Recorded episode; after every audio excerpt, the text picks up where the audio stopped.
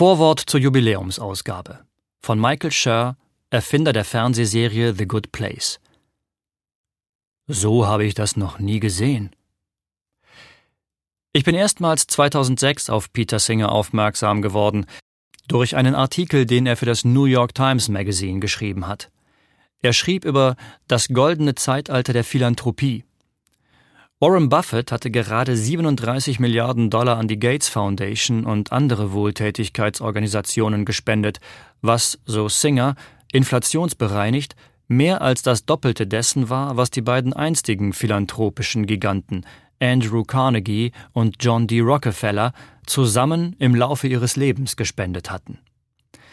Singer warf einige schlichte Fragen auf. Was sollte ein Milliardär für wohltätige Zwecke spenden? Was sollten wir, die Nicht-Milliardäre, spenden? Und wie kann man diese Summen berechnen? Was mich an Singers Argumenten beeindruckte, war, dass jene Zahlen für ihn nicht abstrakt waren. Sie waren klar ermittelbar. Man braucht eine bestimmte Menge Geld, um ein gutes Leben zu führen, um ausreichend Mittel für Miete, Kleidung, Essen und Freizeit zur Verfügung zu haben. Und wenn man zusammengerechnet mehr als diesen Betrag zur Verfügung hat, so seine These, sollte man das Übrige abgeben, weil man es selbst nicht braucht, jemand anderes auf der Welt aber sehr wohl. Die Unverblümtheit dieser Aussage brachte mich zum Lachen. Es war ein schonungslos nüchternes, achselzuckendes Argument, und während ich nach eigenen Antworten darauf suchte, hatte ich immer wieder denselben Gedanken. Menschenskind, so habe ich das noch nie gesehen. Zehn Jahre später recherchierte ich zu den verschiedenen moralphilosophischen Themen für eine von mir entwickelte Fernsehserie namens The Good Place. Als ich mich dabei in den Utilitarismus einarbeitete, eine Philosophie, die davon ausgeht, dass sich der moralische Wert einer Handlung nach ihren Auswirkungen bestimmt, tauchte Singer immer wieder auf. Bei jedem seiner Artikel oder Bücher, die ich las, ertappte ich mich dabei, darauf wieder mit der gleichen Mischung aus Faszination, Betroffenheit, Aufregung und Ungläubigkeit zu reagieren. Seine Texte waren klar, unmissverständlich, kompromisslos, manchmal sogar schockierend. Argumente, die ich zunächst für absurd hielt, erschienen mir plötzlich äußerst vernünftig. Und umgekehrt. Aber was mir beim Lesen seiner Texte am meisten im Gedächtnis geblieben ist, vor allem wann immer es ums Spenden ging, war die Tatsache, dass mein allererster Gedanke immer wieder zu mir zurückkam. So habe ich das noch nie gesehen. Selten hatte ein Gedanke einen so starken Einfluss auf mich.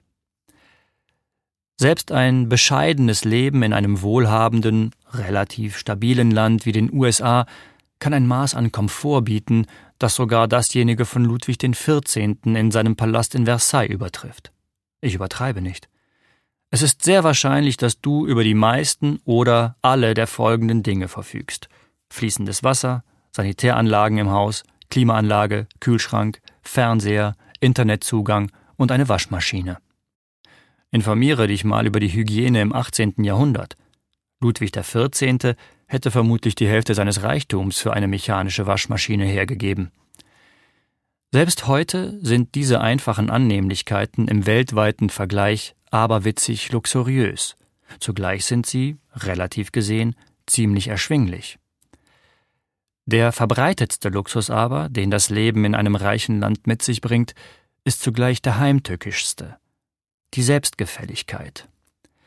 Selbst für eine Person mit durchschnittlichem Einkommen ist es leicht, die grundlegenden Annehmlichkeiten des Lebens als absolut selbstverständlich zu betrachten. Und für die Wohlhabenden ist es das absolut Normalste der Welt, dies zu tun.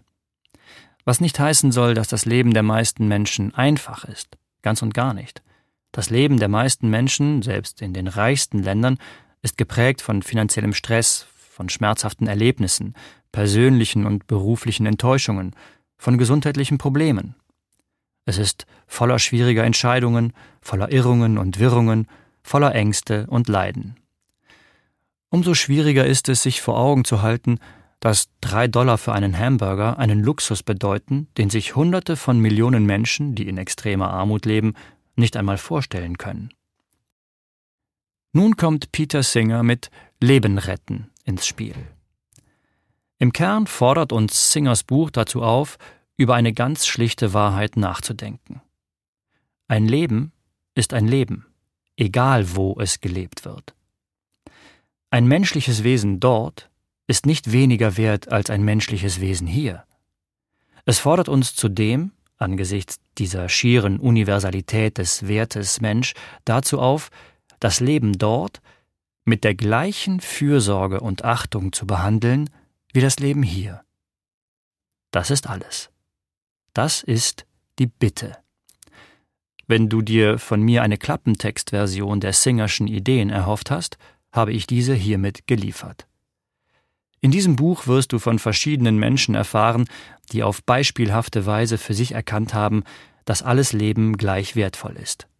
Du wirst von Menschen lesen, die ihr gesamtes Vermögen, Dutzende Millionen Dollar, verschenkt haben, weil sie zu dem Schluss gekommen sind, dass es moralisch problematisch ist, einen einzigen Dollar mehr zu besitzen, als sie zum Leben brauchen.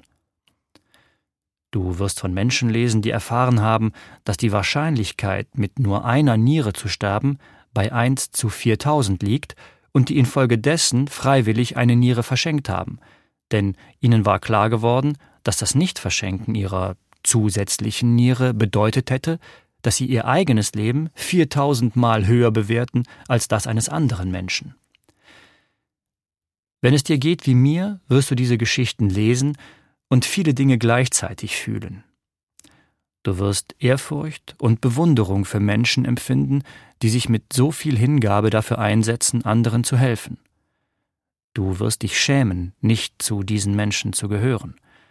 Du wirst aber auch das Gefühl haben, dass diese Menschen ziemlich verrückt sind, denn in eine Arztpraxis zu gehen und zu sagen, bitte nehmen Sie eine meiner Nieren und geben Sie sie einem Fremden, der sie dringend braucht, ist vermutlich nichts, was jemals auf deiner Wunschliste stand.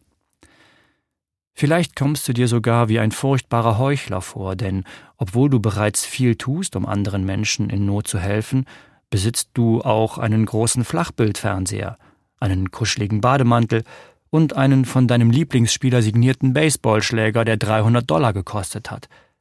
Nichts davon brauchst du, streng genommen. Und dann wirst du vielleicht wütend, weil du dich für jemanden hältst, der oder die versucht, wann immer es geht, das Richtige zu tun. Und du magst deinen kuscheligen Bademantel. Er ist verdammt nochmal wirklich kuschelig. Und wer ist dieser Kerl, der sich herausnimmt, dir zu sagen, du sollst dir diesen Bademantel nicht kaufen? Und dann spricht er auch noch davon, eine Niere zu verschenken? Was ist daran bitte angemessen? Aber das ist genau der Punkt. Wichtiger als das, was du empfindest, wenn du dieses Buch liest, ist das, was du nicht empfinden wirst. Eben Selbstgefälligkeit. Du wirst nicht mehr das Gefühl haben, dass andere Menschen keine Rolle spielen. Du wirst nicht mehr unbekümmert an Berichten über nahe und ferne Katastrophen vorbeiscrollen, ohne auch nur für einen Moment an die Auswirkungen für all die Betroffenen zu denken. Stattdessen wird dir der Gedanke im Kopf herumgeistern, dass es vielleicht etwas Einfaches gibt, was du tun kannst, um zu helfen. Etwas, das dein Leben nicht beeinträchtigt und dich oder deine Familie nicht in Gefahr bringt. Also keine Sorge, künftiger Leser, du musst nicht deine Niere verschenken oder dich selbst in den Bankrott treiben, um das Leben der Ärmsten zu verbessern, wenn du dem Kompass dieses Buches folgen möchtest. Du musst dir nur ein paar Fragen stellen. Was tue ich als Mensch auf dieser Erde, um den weniger Bevorzugten zu helfen? Kann ich vielleicht ein bisschen mehr tun? Und wenn ja, wie? Dies sind Fragen, die es wahrlich wert sind, gestellt zu werden. Michael Scher, Juli 2019